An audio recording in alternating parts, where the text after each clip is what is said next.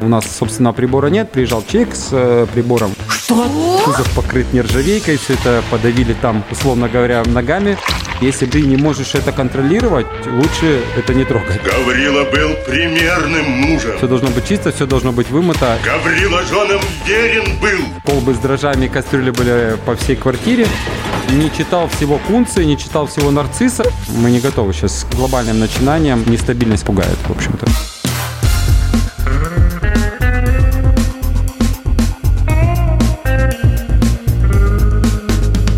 Два пива, пожалуйста. Всем привет! Я Олег Короткий, журналист и домашний пивовар. Вы слушаете подкаст «Два пива, пожалуйста». Подкаст о пиве, технологиях его производства и культуре его потребления. Если вам нет 18 лет, то немедленно выключайте. Эта история не для вас. А спонсор второго сезона – компания Zip Service. Она импортирует в Россию сырье для пивоварения и строит заводы европейского бренда ZipTech под ключ.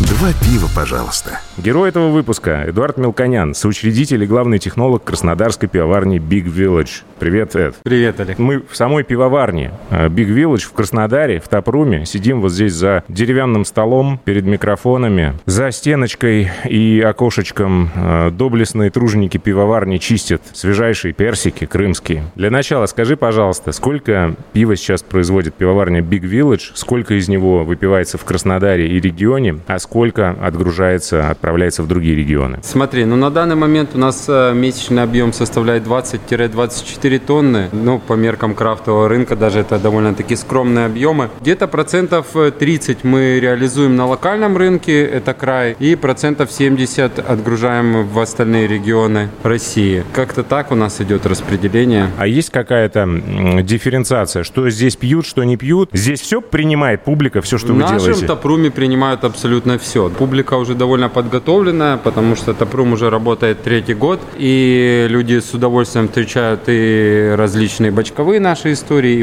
вайлды, имперские стауты, кислые эли, и охмеленные. А локальные заведения, с которыми мы работаем, они дифференцируются. Конечно, есть заведения более-менее классической хорики, где берут в основном нашу постоянную линейку, это Вайцен, Кёльш, Вескост IPA, молочный стаут, вот. А есть заведения, которые крафтовые, ботлшопы, бары, которые именно берут тоже все наши новинки, что-то на краны, что-то берут в банках, но в основном как бы стараются весь ассортимент брать, чтобы их клиенты могли попробовать все наши релизы. Раз уж ты произнес слово «кёльш», не мог бы ты поведать тайну страшную? На каких дрожжах вы его делаете? А, Кёльш мы делаем на дрожжах Ваист, ну, это аналог штамма Ваист, который мы берем о питерской лаборатории BSG, они у них называются Кёльш-1, а у них есть Кёльш-2 еще, да, второй штамм. А Вот, э, по-моему, там номенклатура 54А, если я не ошибаюсь. Вот это точность. И делаем мы на них, только на жидкой культуре делаем наш Кёльш и только на нулевой генерации. Потому что делаем мы не так часто его, чтобы перезасевать из танка в танк, использовать сбор дрожжей и потом Хранить контролировать, сколько да, из них умерло, сколько не умерло. Это довольно-таки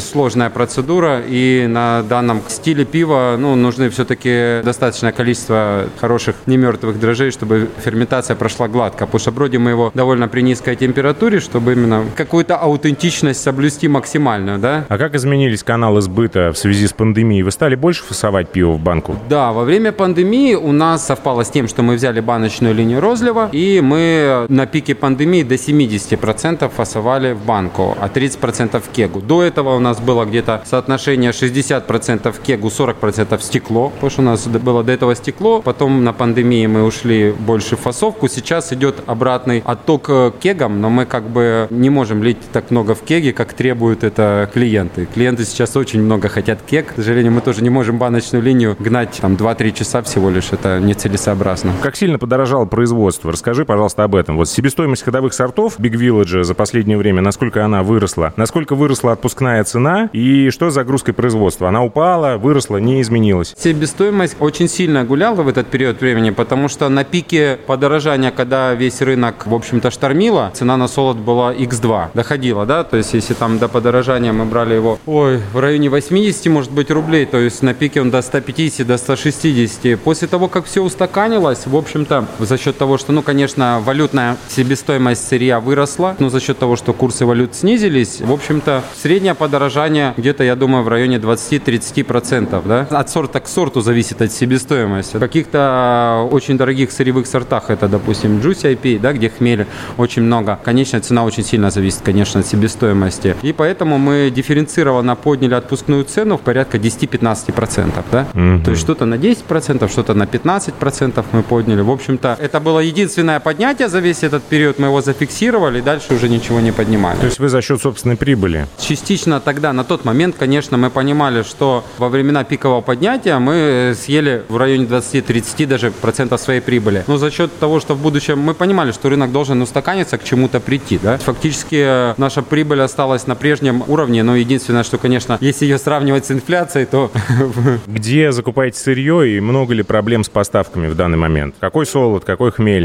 Солод мы используем в основном базовая линейка солодов это Дингенманс, Бельгия, да, закупаем у Zip-сервиса. Также используем э, из специальных солодов Castle Malting, используем Симпсон, Крисп используем, да, как бы раньше использовали Вейерман, но, к сожалению, Вейерман ушел из России, да, солодов вообще нету специальных, нам очень нравились как бы их специальные солода. Приходится искать аналоги, подбирать и экспериментировать в этом направлении. Хмель мы, ну, в основном объем у нас хмеля это, конечно, Америка, Новая Зеландия, Австралия, да, тут уже несколько поставщиков, и Грингот мы закупаем, и Берресурс, и э, Стратегия 21. То есть, ну, все более-менее крупные, да, игроки на рынке, которые официально завозят. Мы стараемся работать только с теми ребятами, кто официальные дистрибьюторы, ну, то есть не через вторые руки берут уже хмель. У кого-то что-то есть по более выгодной цене, у кого-то более свежий урожай, то есть смотрим, выбираем, формируем как бы из этого свои закупки. Вы одна из многих пивоварен, которые были сначала э, контрактниками, потом обзавелись собственным производством. Что можешь посоветовать тем, кто сейчас на таком же перепуте находится и варил контрактно и хочет запускать собственное производство? Есть какие-то подводные камни, на которые сейчас О, надо обратить да, внимание? Ну, ну всех,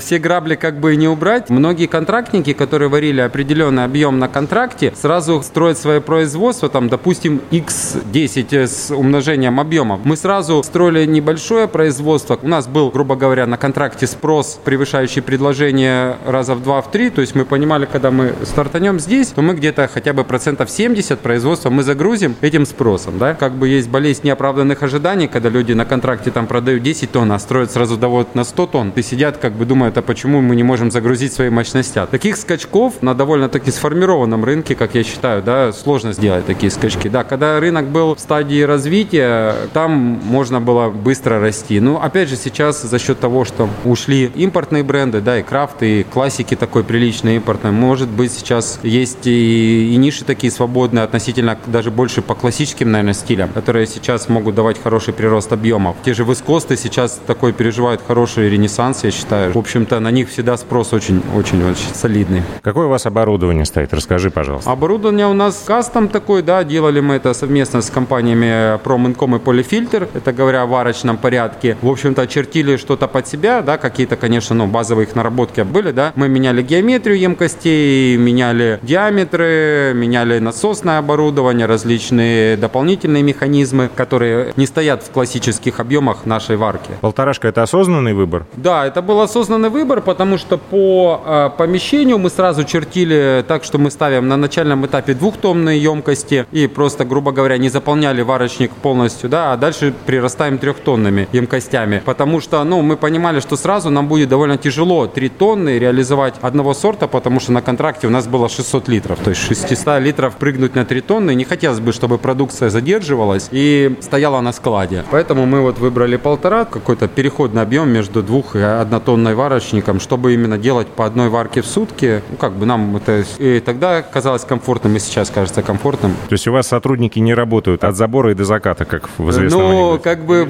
конечно, мы задержимся, и сотрудники бывают задерживаемся, но все-таки стараемся делать такой график, чтобы люди могли отдыхать, прогнозируемый график, чтобы люди понимали, когда у них заканчивается рабочий день, когда у них выходные. Мы не работаем 24 на 7. Владимир Карпенко задаст следующий вопрос.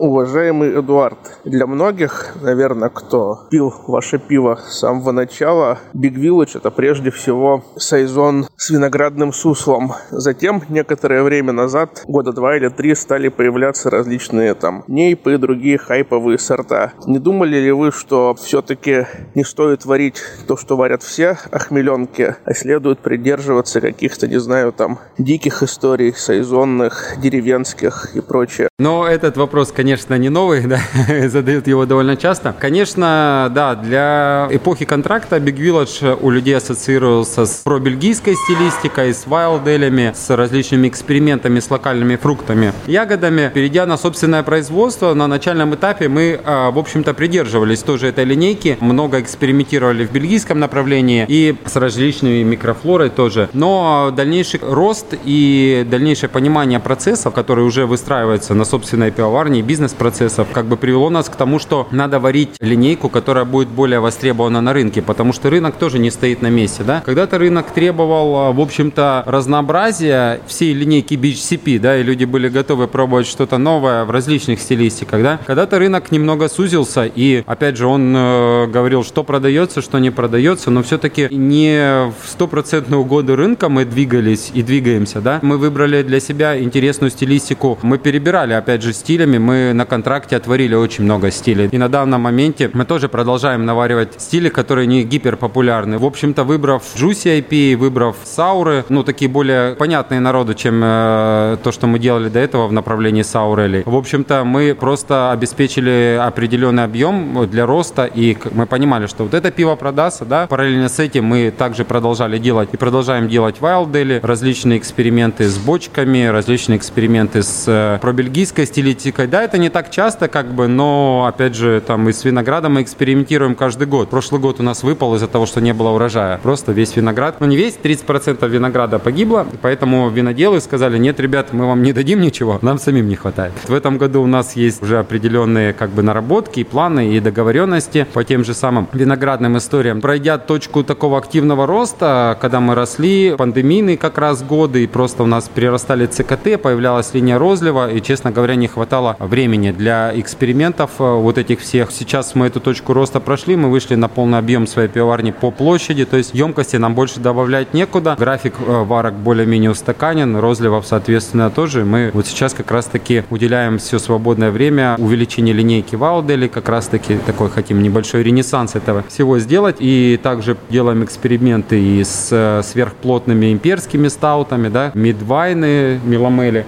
В общем-то, мы не окунулись, грубо говоря, в массовое пиво на 100%, да, конечно. Под рынок подстроились неким образом. Кстати, да. А с производителями помидоров-то вы чего же не договорились? Вот Сергей Станкевич спрашивает. Эдуард, добрый день. В линейке вашего пива широко представлены различные фруктовые гозы, но нет ни одного томатного. Что это, протест или недостаток качественного сырья? Протест. Это не недостаток сырья. То есть табу. Да, это табу. Томаток не будет. Да, томаток не будет. Ну, э, никогда не говори, конечно, никогда, но на данном этапе и в ближайшее время мы даже не рассматриваем это все. Но мы все-таки стараемся варить то, что мы пьем, то, что нам нравится. Ну, у нас тут всей командой, в общем-то, нет любителей томата газе. Может, кто-то, конечно, после работы рабочего дня выпивает пару бокальчиков. Тайне да, от да, остальных. Да. Мы свечки не держали, но стараемся, я же говорю, опять же, не полностью уйти на волну как бы рынка и исследовать всем историям. Мы также не варим смузи. На смузи у нас нет такого жесткого табу, да, просто как бы... Супчики нет, не хотите? Нам это просто не нравится. Вот так вот сформулирую, в общем-то. Не одному мне, а всей команде. Все вышеперечисленное это просто не пиво в вашем понимании или как? Э, да нет, но тут нет границы разницы пиво, не пиво. Многие наши сорта некоторые называют не пивом. Тут просто вопрос вкусовщины и условно, это живой организм, крафтовое направление. И когда линейка стилей, которая, в общем-то, на рынке востребована, все время сужается, сужается, сужается, и тут она, в общем-то, уходит в какое-то направление, которое, ну, для меня максимально странным кажется, овощное, томатное, суповое пиво. И это направление начинает по объему очень сильно прирастать. Ну, мне кажется, что вот в этот момент рынок, ну, для меня, опять же, уходит не в ту степь. А кому кому-то это э, it's okay, и все нормально. Тут же вопрос личных предпочтений и взгляда как бы на все это сверху. А что для тебя эталонное пиво? На кого ты ориентируешься? Изначально вообще, когда я варил на контракте, да, эталон по BHCP в основном, да, то есть я хотел и пробовал очень много классического пива от э, европейских производителей, да, то есть не крафтовые именно сорта, а классику, да, и хотел максимально попасть в этот стиль. Заказывал нужные, тогда еще там есть за рубежом, в маленьких, э, в общем-то, объемах, нужные штаммы дрожжей, подбирал э, рецептуру, сырье, все, что можно было достать в России, как бы корректировал водяной профиль, чтобы именно попасть в стиль. В разных как бы направлениях, разной стилистики есть много очень хорошей эталонной Англии, которую я люблю, много эталонной Бельгии, той же Германии, смотря какой стиль А рассматривать. вот что делать с газешками, кстати? Это же ведь, ну, только пивная археология может нам помочь, да Юрий Валентинович Катунин со своими аналитическими записками в журнал Real Brew относительно того, как это выглядело в книгах того времени, когда тот стиль был популярен в районе Гослера и так далее. А сейчас у каждого понятие свое. И вот, кстати, вчерашний лютейший факап с э, вашей газешкой, ну, в моем понимании, то есть мне бармен порекомендовал газешку с лаймом и абрикосами как классическую. Я говорю, точно, беспомидорная, нормальная, классическая? Да. И я понимаю, что это вообще не то, что я хотел. И вот как наладить эту коммуникацию? И где здесь классика, где не классика? Коммуникацию довольно сложно наладить, потому что, грубо говоря, новое поколение крафтовых бергиков, так называемых, приходят в бар и подразумевают, что газе это вообще томатное пиво. В принципе, они не рассматривают, что газе может быть с другими добавками или вообще без ничего, да, то есть от заведения, конечно, зависит, да, от персонала, с чем э, работает персонал, с какой линейкой. Если они, конечно, работают с классикой вообще как-то отдаленно и работают с какой-то еще информацией, изучают тот же профибир и читают стилистику и что-то пытаются в ней разбираться, то я думаю, что, ну, они должны доносить до потребителя, что есть классические интерпретации стилей, есть крафтовые интерпретации стилей близко к классическому, а есть совсем не то, что представляет из себя стиль, просто вот потому что соль добавили, поэтому газы. Все. Сейчас очень много диктует потребитель, который не очень много хочет узнать. Мне так кажется, да, он хочет вау-эффект за свои деньги, которые он тратит на пиво, да, то есть ему надо максимально насыщенный сорт, чтобы он получил весь диапазон вкусов, ароматов за свои, условно, там 300-400 рублей, 500, сколько он отдал там за банку или бокал пива. Узнать, что это за стиль, ну, я думаю, что не так много потребителей сейчас это требует. А, соответственно, это обратный сигнал бармену, а зачем мне это изучать, если потребитель не спрашивает? Как налажена у вас коммуникация с пользователями, например, тапка? Отслеживаете ли вы то, что там вам пишут? На контрактной я очень довольно много уделял внимания Антапта. Во-первых, это была не такая большая аудитория, да. Многих я знал лично и знаю до сих пор. Следишь за чекинами Гудзона, признавайся О, честно? Нет, нет, я сейчас, к счастью или к сожалению... Он да, рассказал, что ему позванивают пивовары, когда оценка слишком Нет, низкая. я никогда никому не позванивал и никогда никому не писал никаких комментариев, да, чтобы там не было написано. На начальном этапе от лица пивоварни, может быть, э, я не помню, что-то и комментировал, но в каких-то там единичных случаях. Потребитель вправе высказывать, да, свои как бы вкусы, да. Мы отслеживаем э, факапы, тут есть такое, если что-то идет не так, вот. Но, к счастью, это случается довольно редко, очень редко. Мы смотрим средний уровень оценок, да, э, заходит тот или иной стиль или сочетание ингредиентов, хмеля потребителю, да, в общем-то, настроение по нашим релизам, что претендует, может быть, на повторы, потому что мы ну, довольно много новинок варим, некоторые вещи мы повторяем. Повторяем или регулярно, или, допустим, раз в год. Какие-то, допустим, релизы прям, ну, зашли отлично, мы ставим их там в регулярные повторы. Это нам позволяет общую картину отслеживать, тем более вот сейчас как бы другие, когда соцсети проседают, по тапку, в общем-то, вот такие мы анализ ведем. Кто занимается вашим дизайном и буковками, которые написаны? Названиями сортов? Кто это все А, названиями сортов, в общем-то, я занимаюсь совместно с дизайнером, ну, а остальным, в общем-то, занимается он. У нас есть непрерывный диалог, в котором мы рождаем иногда быстро и легко, иногда в долгих мучениях какие-то общие, как бы, понимания, да, куда тот или иной сорт мы хотим, в каком направлении нарисовать. У нас есть некоторые наброски направлений, да, что мы внутри этих делаем историй. Что-то мы, в общем-то, рисуем с нуля очень много. Ну, он рисует, а как бы просто он какие-то скетчи бросает, говорит, нравится, не нравится, и дальше продолжает сам двигаться. Вот. Дизайнера зовут Евгений, он а, сам с Краснодара, но на данный момент он в Армении проживает, переехал туда временно и работает там сейчас. Вот, и мы находимся ну, в таком постоянном диалоге с ним, потому что довольно много новинок, релизов, и поэтому каждый день что-то по дизайну, по неймингу обсуждается. Ну и опять же, ребята у нас с пивоварни участвуют, потому что вот у нас есть ребята, которые увлекаются музыкой, и вот у нас там линейка Triple IP Juicy, которых есть в основном построены на музыкальных элементах, там они уже подсказывают, делают какие-то свои свои предложения. Радиослушатель Арсений Виноградов из Санкт-Петербурга задает вопрос.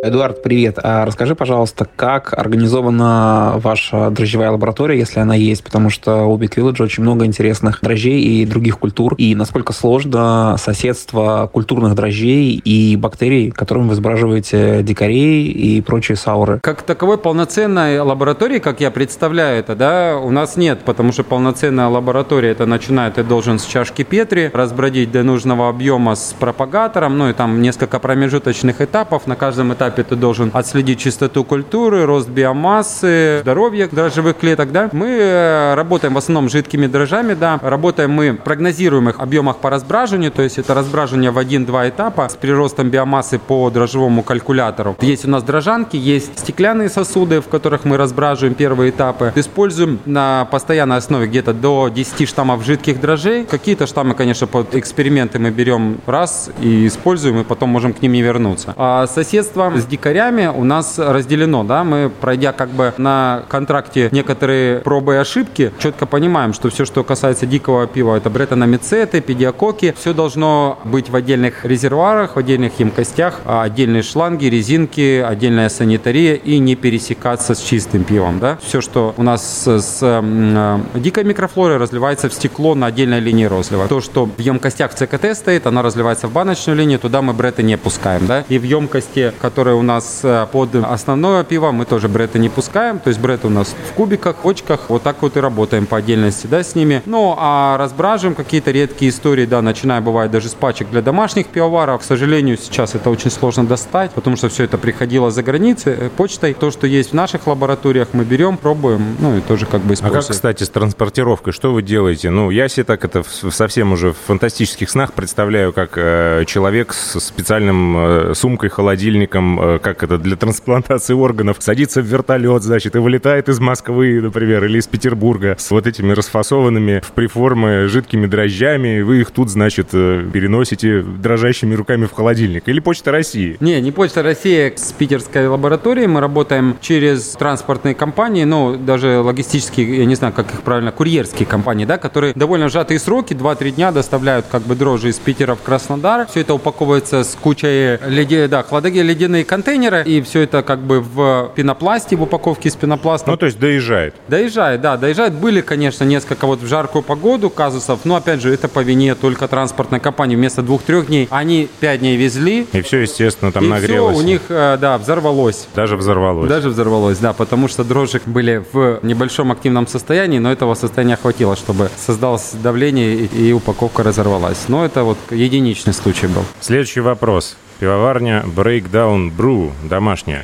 Это привет, тебе задают вопрос пивоварня Breakdown Brew, домашняя. Как-то раз ты пробовал наши НИИПы и дал хорошие рецензии. А подскажи, пожалуйста, в 2020 году у тебя были самые, наверное, сбалансированные Нью-Ингланды, когда ты еще лил их в бутылку. Не считаешь ли ты, что ты в данном стиле немножко отстал и не развиваешься, и плюс еще ухудшилось качество продукта после реализации в банку? Не знаю, как это связано. А точно хорошие рецензии были на то пиво? Не, я примерно помню, что это за пиво было, да. Я помню, было пару достойных образцов в стекле, как бы меня это еще удивило, что домашники в стекле довольно сложно сделать, да. Там, конечно, меньше риска окисления за счет того, что дображивание было в бутылке, я как думаю, возможно, и это с кигератора было разлито, да, но было довольно достойно. Это я помню. А по поводу наших НИП, да, как бы есть такое тоже мнение, что раньше было вот как-то в стекле что-то вкуснее, но, во-первых, насчет вкуснее я сомневаюсь, да, потому что мы регулярно пробуем и проводим как бы сравнительные слепые дегустации наших образцов с образцами, то, что можем достать на рынке, образцами, ну, на данный момент это российские пивоварни, раньше мы пробовали Америку и Англию, да, и, в общем-то, мы делаем это всей командой, в закрытую, с э, баллами, со всеми историями, да, мы смотрим, где мы примерно по рынку проигрываем, где выигрываем, у каких игроков, все меняется регулярно, да, иногда у некоторых пивоварен бывает такая черная и белая полоса, вот в, в джуси варенье есть, когда ты, в общем-то, на коне, у тебя все получается, есть у тебя, э, бывает, из рук вон все плохо, у тебя ничего не получается, как бы тут много просто переменных факторов, которые, к сожалению, мы не все можем контролировать. Да? Во-первых, это очень сильная такая зависимая от дрожжей история. Не всегда в российских лабораториях доступны нужные штаммы дрожжей в нужном качестве, я бы так сказал. Эти штаммы подвержены мутации, да, и их надо поддерживать в определенной стабильной нулевой генерации. То, что предлагается нулевая генерация, не всегда срабатывает как надо сработать. Да? За счет этого ну, мы не можем это проверить никак. ДНК-анализ дрожжей, к сожалению, мы не можем сделать. Плюс э, по сырью, по именно по хмелю, ну, не все так гладко всегда, да, как бы, но тут вопрос уже потребителя конечного это не должно касаться все это. Мы просто ищем, что можно максимально свежее достать на рынке. Плюс в банке все-таки у нас идет более стабильный продукт по качеству, меньше окисления, чем бутылки. Бутылки свежие релизы, да, они как бы месяц были в состоянии стабильном, после месяца они быстро деградировали, да. В банке мы там до двух месяцев, до трех месяцев более-менее стабильное состояние сейчас, в общем-то, наблюдаем. Недавно мы провели такой аудит кислорода. У нас, собственно, прибора нет. Приезжал человек с э, прибором, вот, и провел нам аудит кислорода на всех этапах, начиная от варки, брожения, дображивания, созревания. Ну и, конечно, финальный этап – это розлив, где мы нашли пару узких мест, где мы, в общем-то, можем делать ошибки. Сейчас взяли их на особый контроль и, в общем-то, пытаемся исключить да, процессы окисления какого-либо в этих сортах. Ну и в других тоже, конечно, но просто в этих сортах он максимально такой опасный и приводит к э, острым негативным последствиям. То есть ты не согласен с тем, что ты отстал и не развиваешься? А, я Э, не согласен с тем, что я не развиваюсь на 100%, да, потому что в этом направлении мы сделаем очень много экспериментов. Мы поменяли, наверное, уже 10 штаммов дрожжей. Мы меняем все время засыпь, и эти эксперименты не прекращаются вообще. Спрашивают, зачем вы делаете так много релизов? Вот есть у вас удачные, да, НИПы, ну и повторяйте их. В общем-то, что вам мешает? Самое вкусное пиво, которое ты еще не сварил. А почему бы не попробовать это? Но, опять же, регулярно выходит какая-то информация, в основном в англоязычных источниках, да, как вот меняется этот мир, в общем-то, джуси варенья. Вот, и мы постоянно экспериментируем что-то с солевым составом воды, с засыпями. А то, что отстал я или не отстал, но это уже должен потребитель да, говорить. Я тут не могу ни, ничего говорить, но в целом по рынку мы не чувствуем себя аутсайдерами в этом направлении. Еще один вопрос от того же слушателя. Я выписываю тебе респект за живые лактобактерии в твоих саурах, за применение братаномицетов и прочих бактерий. Подскажи, пожалуйста, почему, как ты думаешь, твои коллеги по цеху на рынке не используют данные виды ферментации? Ну, а, живые лактобактерии в саурах мы используем с самого начала. Это, во-первых, потому что у нас оборудование, наш варочный порядок не позволяет сделать два сауркетла очень быстро, да, в сжатые сроки, чтобы наполнить емкость. С одной стороны. С другой стороны, нам э, честно говоря, не всегда нравится результат Sour потому что он дает такие так называемые off-flavor э, вещи, да, там э, сравнимые с различными неприятными ароматами. Не буду говорить какими. Вот. Хороший Sour можно сделать абсолютно точно, да, мы делали. Но очень много таких непрогностических историй, да, идет, которые могут э, повести все не в ту степь. Абсолютно. Но это как бы одна сторона. С другой стороны, лактобактерии, которые используем мы при первичной ферментации, они дают более интересные и ароматы, и вкусы, и они развиваются на протяжении еще некоторого времени. Кислотность получается более глубокой, и эта молочная кислота не кипятится, то есть тоже по ароматике она дает свои как бы истории. А бретономицеты и все остальное, ну, я думаю, что бояться перекрестного заражения это нормально, да, если бы как бы ты не можешь это контролировать, лучше это не трогать, но на самом деле, потому что вещь довольно-таки опасная, да, и надо понимать, как мыть, чем мыть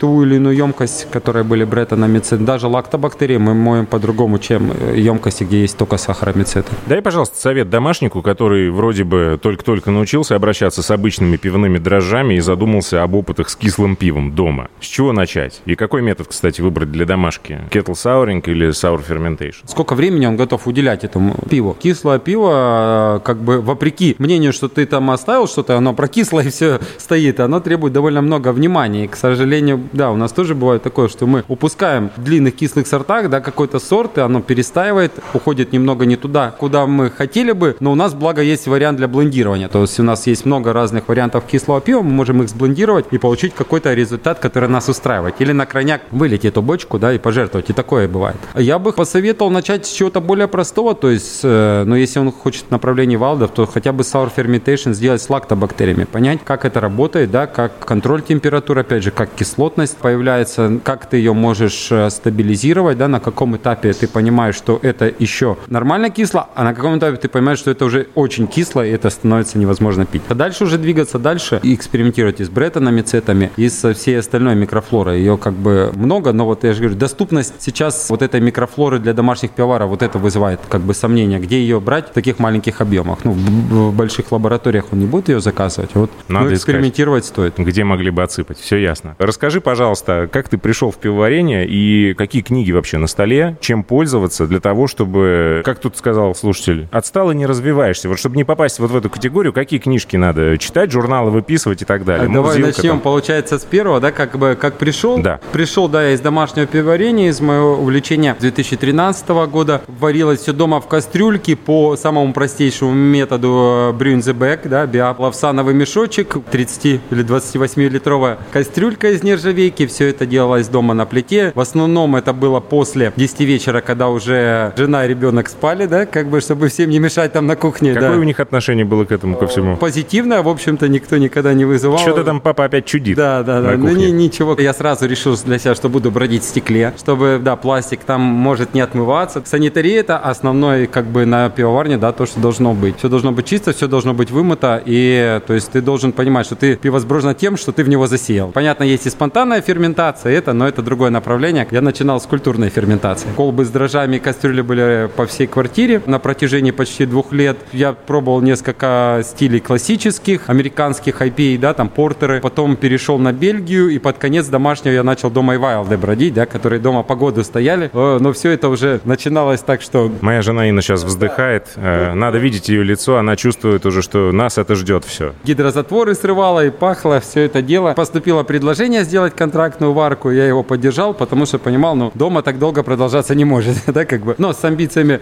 Смотри, смотри, С амбициями роста. Вот Как мне уже бы, да. указывают вектор, да, куда мне идти с моим домашним пивоварением. Нет, но все зависит от площади дома, как бы и от наличия свободного времени. Просто параллельно я еще работал, и времени свободного у меня не так много, потому что поэтому было это все по ночам, вечерам, все это как бы в суматохе, по выходным. Супер много как бы я не успел наварить, честно скажу. За эти полтора года там, может быть, ну, сортов 15-20, точно я не помню, я сварил, да? Может быть, чуть больше. Продолжал я эксперименты еще во время контрактов, да, то есть подваривал дома что-то, да, для того, чтобы попробовать. Но потом уже времени совсем катастрофически не хватило, и я как бы с домашним пивоварением завязал. Но продолжал еще дома, я делал сусла для разброда дрожжей, которые мне нужны на контракте. То есть дома я варил сусло, засевал дрожжи, потом у меня просто пивоварня контрактная где-то в 60 километрах от Краснодара, вез их там в стеклянной колбе туда, как бы засевал, потому что там не было возможности работать с дрожжами от слова совсем. В общем-то, так и пришел к этому. А про книжки? Какие а книжки? книжки, смотри, скажу так, да, настольной книги у меня нет. Не читал всего Кунца, не читал всего Нарцисса, я читал те главы, которые мне интересны, в общем-то, да. На самой заре домашнего пивоварения я в основном пользовался форумом Homebrew Talk. Там есть ответы вообще на все вопросы домашних пиваров, но это англоязычный форум. Тогда, на тот момент, в 13-14 году, в российском интернете не было толком ничего. Ну, были там, я не помню, как этот сайт называется, когда они из концентратов, из экстрактов делали, да, там. Он был такой, в общем-то, мекой домашних пивоваров, но там было мало довольно-таки информации. Потом я начинал уже изучать литературу отдельно по диким э, дрожжам, книжка American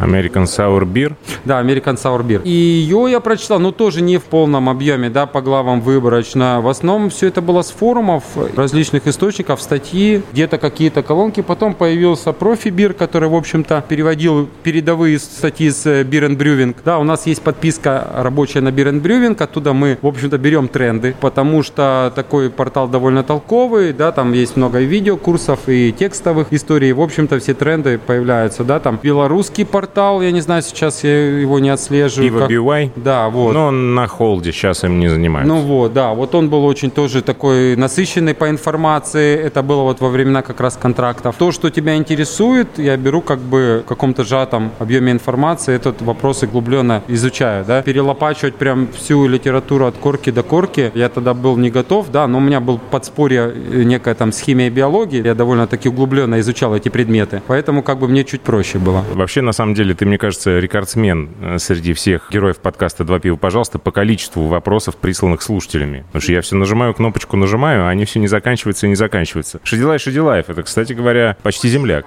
Хочется задать вопрос э, из города Ейска, Краснодарский край, Азовское побережье. Эдуард, здравствуйте. А скажите, пожалуйста, почему вы настойчиво не хотите развивать а, наш прекрасный регион Краснодарский край? Краснодар как-то еще представлен хорошо, а вот по Краснодарскому краю есть большой провал, нет доставки. Хотелось бы вот как-то получить ваш комментарий. Почему вкладываете все силы в центр, Москву, в Питер, а вот о нас вы забыли? Спасибо. Крик души практически. Да, практически крик души, конечно. Смотри, но я не вкладываю силы в определенные регионы. Тут уже вопрос от запросов, да, как бы а мы не целенаправленно отгружаем Москву и в Питер, э, потому что это Москва и Питер, да, потому что оттуда больше запросов на наше пиво, соответственно, туда мы отгружаем пиво, да. Я тут не совсем понимаю, что мы можем сделать в развитии Краснодарского края как мекки крафтового Ну, пивоварения. как? Поставить на всех автобусных остановках автоматы с пивом. Да, да, с нашим объемом это, конечно, да. Холодненьким.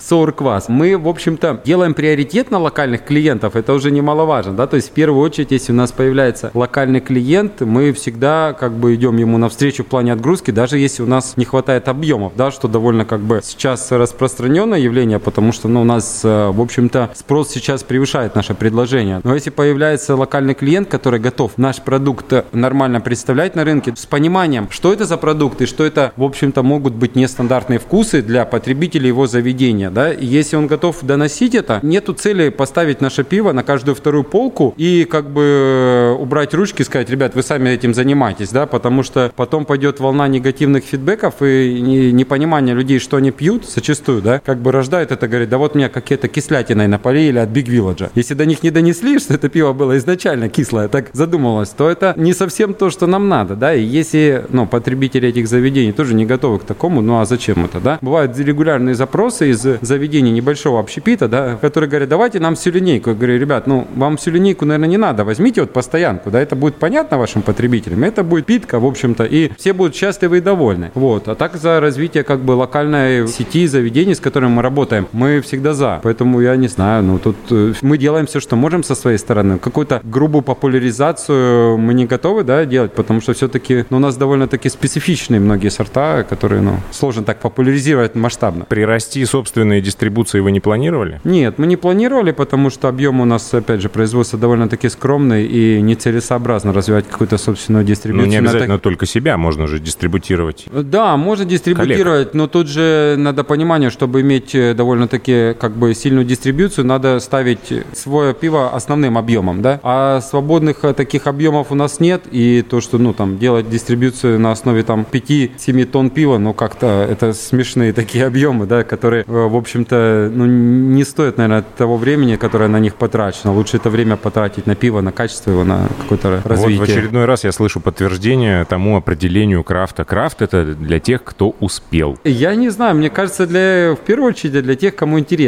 Э, Да, можно это развивать с точки зрения только как бизнеса, да, но в какой-то момент, ну, наверное, оторванность начинается от этого, и это все уходит просто в бизнес-процессы. Да, можно поддерживать это и успешно развивать, наверное, просто как бизнес, следуя просто по рынку, да, и подстраиваясь под рынок. Но это тоже является крафтом, да, но это, может, чуть-чуть другое направление. Нет такого одного, мне кажется, понятия, что вот объединить всех крафтовиков под одну расческу и расчесать все это, да. Каждый занимается своим делом, у каждого свои приоритеты, каждый, в общем-то, делает то, что он хочет. В тот момент, когда вы упрете в потолок своих возможностей, Ну, вы уперлись. будете дальше э, прорабатывать стратегию э, развития? Да, или- Честно говоря, у нас постоянная дилемма есть э, с прорабатыванием стратегии, да, как бы она была Во что упирается? Упирается во много факторов. Упирается в, ну, в последний вот фактор нестабильность на рынке. И оборудование там выросло в несколько раз, и когда ингредиенты там выросли, и все. Да, мы задумывались о каком-то расширении в масштабах, там, может быть, своей площадки, да, постройкой, там, возможно, также арендное помещение, плюс вторая площадка. Мы рассматривали несколько вариантов, да. Пока мы поставили все эти идеи на стоп, да, и, в общем-то, сосредоточились а здесь в работе на, да, площадке, да, мы понимаем, что мы могли бы сейчас прирасти в объемах, ну, условно в два раза, да, если бы было где эти объемы варить. Ну, пока на данный момент мы не готовы сейчас к глобальным начинаниям. Нестабильность пугает, в общем-то. А как ты относишься вообще к конкурентам? Много ли тут их на местном рынке? Вот Сергей Паськов Ганзу запустил недавно. Еще наверняка какие-то есть ну, люди, я, о которых я, я не я знаю. Я довольно как бы положительно отношусь к этой сфере. Я не считаю, что мы там конкуренты. Рынок, в общем-то, довольно большой. Да, внутри края он вообще фактически до запуска Ганзы, да, ребята с Лавкрафта, только вот, которые контрактники, да, но варят довольно небольшие объемы, и все. Вот и мы, да. Ну, из того сегмента, опять же, который я считаю нашим пивом, да, есть многие, кто говорят о крафтовом пивоварении в крае, да, но варят немного другие истории. А живоварни это не ваши конкуренты? Нет, живоварни абсолютно не наши конкуренты. Во-первых, это разные ценовые сегменты, разный как бы потребитель, и, в общем-то, да, у них там 90, может, 5% потребителя и 99% объема, но нам своих 5% потребителей, потенциальных даже потребителей, в общем-то, хватает. Мы их точно уж конкурентами не считаем, а, в общем-то, с остальными ребятами мы общаемся, с Сергеем тоже мы ездили к нему на производство, все он нам показал. Вот много интересного там, да, как бы другие есть подходы к некоторым историям, да, тем более у него опыт хороший работы и на Бакунине, и на Брюмине. Посмотрели их э, розлив в алюминиевую банку, да, у них другая машинка. Всегда интересно попасть на другое производство, посмотреть, как работают ребята, что-то перенять, может быть, что-то мы сами, да, рассказываем, опять же, со всеми мы делимся свободной информацией, да, как и что мы делаем. Нет у нас глобальных никаких секретов ни от кого. Еще вопрос от Дмитрия. Эдуард, добрый день. Очень люблю пивоварню Big Village и ваш сорт предвкушения, особенно 2018 года. Подскажите, пожалуйста, какими штаммами дрожжей это пиво сброжено и в каком процентном соотношении был добавлен виноградный сок и на каком этапе? Спасибо. Попахивает промышленным шпионажем. А, да нет, тут, в общем-то, у нас половина всех этих историй описана в Антапте или в Инстаграме, да, как мы делаем тот или иной сорт. Предвкушение у нас, в общем-то, идет, честно не помню, в 2018 году. В основном шло 2-3 штамма чистых сахаромицет, сезоновских, да. Почему мы любим как бы блендировать несколько штаммов для сезона? Потому что некоторые дают определенный ароматический профиль, но а у них очень проблематичное брожение, сверхвысокие температуры они требуют. Вторые дображивают по суше и более простые в ферментации, но профиль у них чуть-чуть не такой яркий. Вот, мы блендируем 2-3 штамма и получаем результат, который нас устраивает, да. То есть там был бленд из двух или трех штаммов, честно, на память я сейчас не скажу, какие это были штаммы. До этого мы их брали у компании из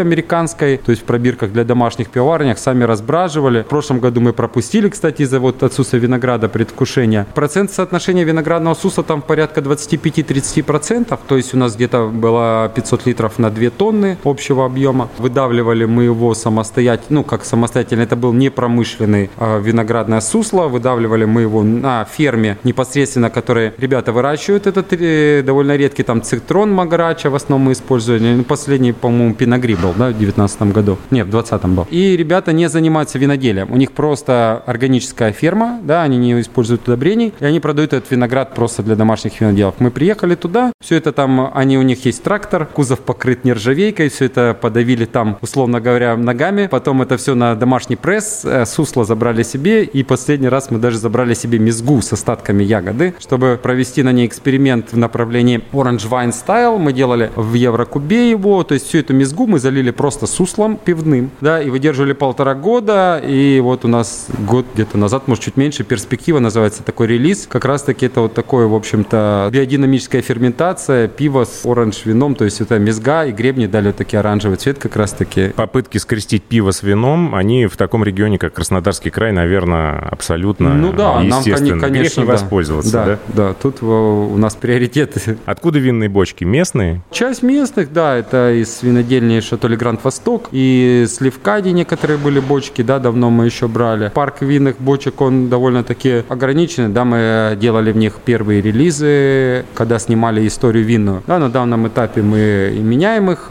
то есть продаем, покупаем новые, или в них проводим э, ферментацию, да, у нас есть серия БФС, где идет первичная ферментация в дереве сразу, минуя железо, минуя пластик, да, мы сразу ферментируем в дубе, ну, это дает свои уникальные вкусы, ароматы и определенные нюансы в брожении, да. То есть эти бочки сейчас как просто сосуды для ферментации используются. Может, это совсем наивный вопрос, но я вот опять от лица домашников пытаюсь как-то перенести ваш опыт на свой маленький холодильничек, потому что мне это тоже интересно. Я думаю, что кому-то из слушателей, возможно, тоже интересно. В магазинах для домашних пивоваров продаются, как это, останки винных бочек. Ну, вот эти вот щепки, палки, э, кубики, как они там только не называются, спиральки какие-то точеные, венченые. Продаются они, конечно, в первую очередь для самогонщиков. Да, да, да. Но написано, что пивоварам типа тоже можно использовать. Что О- скажешь? о, Опыт Хрень у нас полная. был такой, с, э, тогда это называлось дубовая щепа, да, как бы такого изобилия не было на рынке. В общем-то, мы делали несколько вариаций, да, еще на контракте. Здесь даже делали, мы брали э, нейтральную дубовую щепу определенного обжига, я не помню, средний или сильный обжиг, по-моему, завачивали в каком-то крепком алкоголе и добавляли это в какие-то крепкие истории, это раз, да. Потом был опыт у нас, э, когда мы использовали именно дубовую щепу из переработанных э, бочек э, Шерри Олороса и, по-моему, Педро Ксемена, я не помню, но мы ее с Бельгии заказывали тогда, да, тогда еще это все возилось по 10-килограммовым пешкам, очень достойно пахло, мы добавляли это в один из наших имперских стаутов, э, вот, это было очень достойно, да. Ну, то есть вполне себе метод. Да, да, метод. То, что сейчас продаются, я думаю, надо смотреть просто, что это на самом деле, как бы, ну, потому что, я думаю, хитростей много. Старый ящик из-под посылки. Да, тут я не могу сказать, как это сработает в конце концов, но это используют и, возможно, и с неплохим результатом, если это будет качественный ингредиент. Все зависит, конечно, от ингредиента.